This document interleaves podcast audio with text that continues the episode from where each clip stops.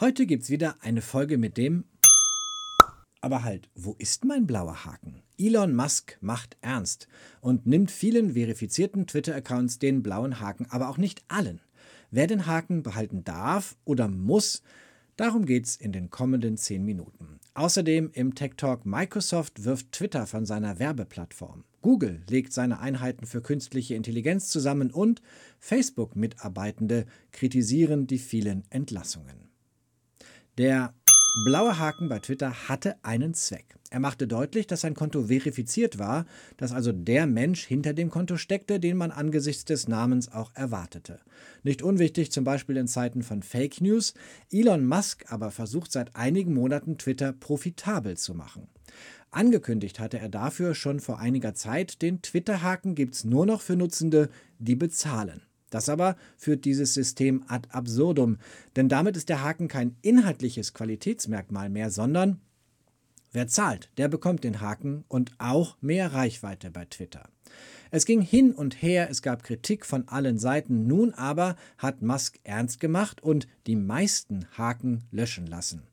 Dennis Horn ist nicht nur Digitalexperte beim WDR, sondern auch Host des Twitter-Podcasts Haken dran. Dennis, die blauen Haken sind laut Ankündigung weg bei allen, die nicht bezahlen, aber alle hat es doch nicht getroffen.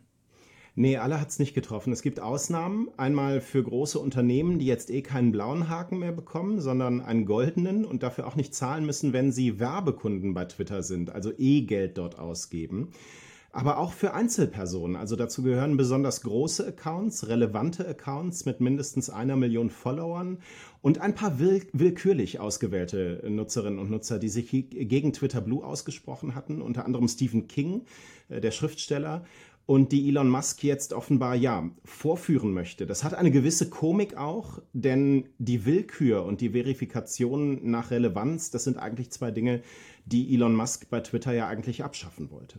Und es liest sich ja sogar so, als ob er privat für diese ausgewählten Promis zahlt. Ja, das sagt er so. Vielleicht ist es am Ende auch nur eine Verrechnung von 24 Dollar bei, ähm, bei Twitter selbst. Das wissen wir nicht genau, aber ähm, das war seine, sein Spruch dazu, genau. Gibt auch eine Kampagne, Block the Blue, ruft dazu auf, jeden zu blockieren, der für seinen Haken bezahlt. Was steckt denn dahinter? Ja, das ist eine Kampagne, die ein Statement ist gegen diese Änderungen, die Twitter da am Verifikationsprozess vornimmt, von denen die Initiatoren eben glauben, die sind unfair. Die Kampagne argumentiert, äh, Twitter schafft da gerade einen Weg, sich ja einen privilegierten Status zu erkaufen auf der Plattform. Und dieses Blocken von Twitter Blue-Nutzern hat dann nach Einschätzung einiger Beobachter auch nicht nur einen symbolischen Effekt für diese Kampagne, sondern auch einen technologischen, denn je mehr auf Twitter geblockt wird, desto mehr haben die Server im Hintergrund zu arbeiten und desto teurer wird es für Twitter. Wir wissen nicht, wie sehr das genau stimmt und welche Auswirkungen das hat, aber Twitter muss natürlich gerade im Grunde auf jeden Cent achten. Musk hat ja deswegen auch Tausende entlassen, große Veränderungen angekündigt, einige auch durchgeführt. Aber er jubelt nach wie vor, es laufe alles prima, es gebe Nutzerzuwächse. Wie gut funktioniert denn Twitter wirklich im Moment?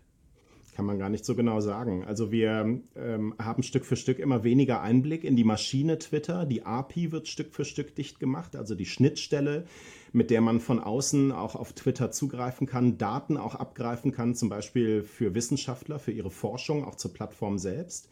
Aber was schon so zu beobachten ist, sind diverse Fehler. Also das geht von leeren Tweets über Ausfälle der Plattform bis zum Bruch von Privatsphäreversprechen sind zuletzt auch immer wieder Tweets öffentlich geworden, die einzelne Nutzer nur für einen kleinen und bestimmten Kreis von Followern veröffentlicht hatten. Und diese vielen, vielen Fehler haben sich in den vergangenen Monaten gehäuft. Das war eine der Erwartungen der früheren Mitarbeiter auch von Twitter, dass wir bei all den Entlassungen, den Sparmaßnahmen auch Stück für Stück dabei zusehen werden, dass diese Plattform wie so ein Jenga-Turm immer wackeliger wird.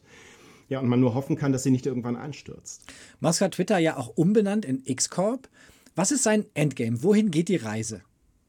Auch das wissen wir nicht genau, aber der Name lässt zumindest auf etwas schließen. Elon Musk hat vor vielen Jahren mal ein Praktikum gemacht bei einer Bank in Kanada. Und es hat ihm dort nicht gefallen und er hat dann den Entschluss gefasst, sich mit einem Finanzstartup selbstständig zu machen. Und daraus wurde später PayPal.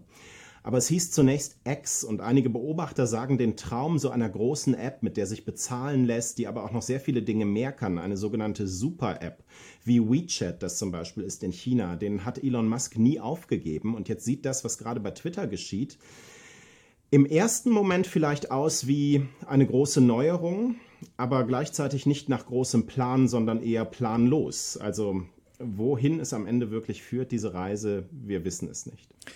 Musk hat uns ja auch überrascht mit durchaus einigen Erfolgen. Was, was ist deine Einschätzung? Daumen rauf oder Daumen runter? Geht es gut oder ist Twitter in einem Jahr vorbei?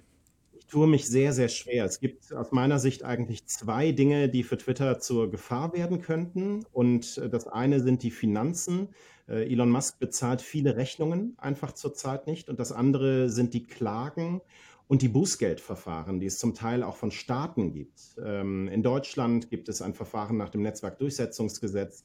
In den USA schaut die FTC genauer hin und da sind Bußgelder im Rennen, die Twitter wirklich wehtun könnten und bis zu Schmerzen für die Existenz dieser Plattformen hingehen könnten. Also ich wage keine Prognose. Es kann sein, dass Elon Musk mit diesem Risikomanöver, das er da gerade fährt, wirklich am Ende gewinnt und die Kurve kriegt. Aber es sind so viele Risiken da noch im Spiel, dass es für Twitter auch noch wirklich gefährlich werden könnte.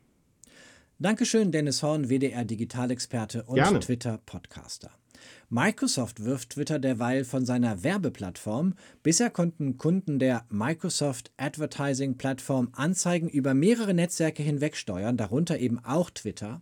Nun aber verlangt Twitter Geld für die Nutzung der Schnittstelle, die dafür von Microsoft angesteuert wird. Dennis hat es eben erwähnt, die APIs.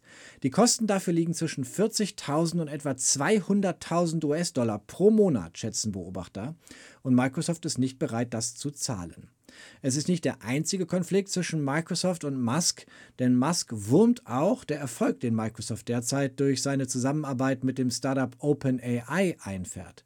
OpenAI hat ChatGPT und seine Nachfolger programmiert, aber illegal mit Daten von Twitter gefüttert, twittert Musk. It's Lawsuit Time, Zeit für ein Gerichtsverfahren, meint er. Aber wir wissen auch, Musk kündigt auf Twitter so manches an und lange nicht alles setzt er auch um. Er ist ja auch noch immer CEO von Twitter, obwohl er erst über seinen Abschied abstimmen ließ und ankündigte, das Votum gegen sich dann auch anzunehmen.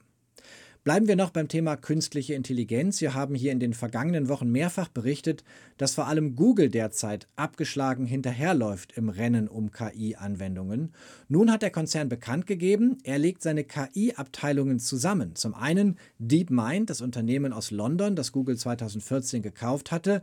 Zum anderen Googles KI-Abteilung Brain. Beide firmieren künftig als Google DeepMind. Wir werden sehen, ob das Googles KI-Bemühungen Beine machen kann. Trotz dieser schwierigen Lage verdient Googles Top-Boss ziemlich gut. Das geht aus Unterlagen hervor, die Googles Mutterkonzern Alpha bei der Börsenaufsicht SEC eingerichtet hat.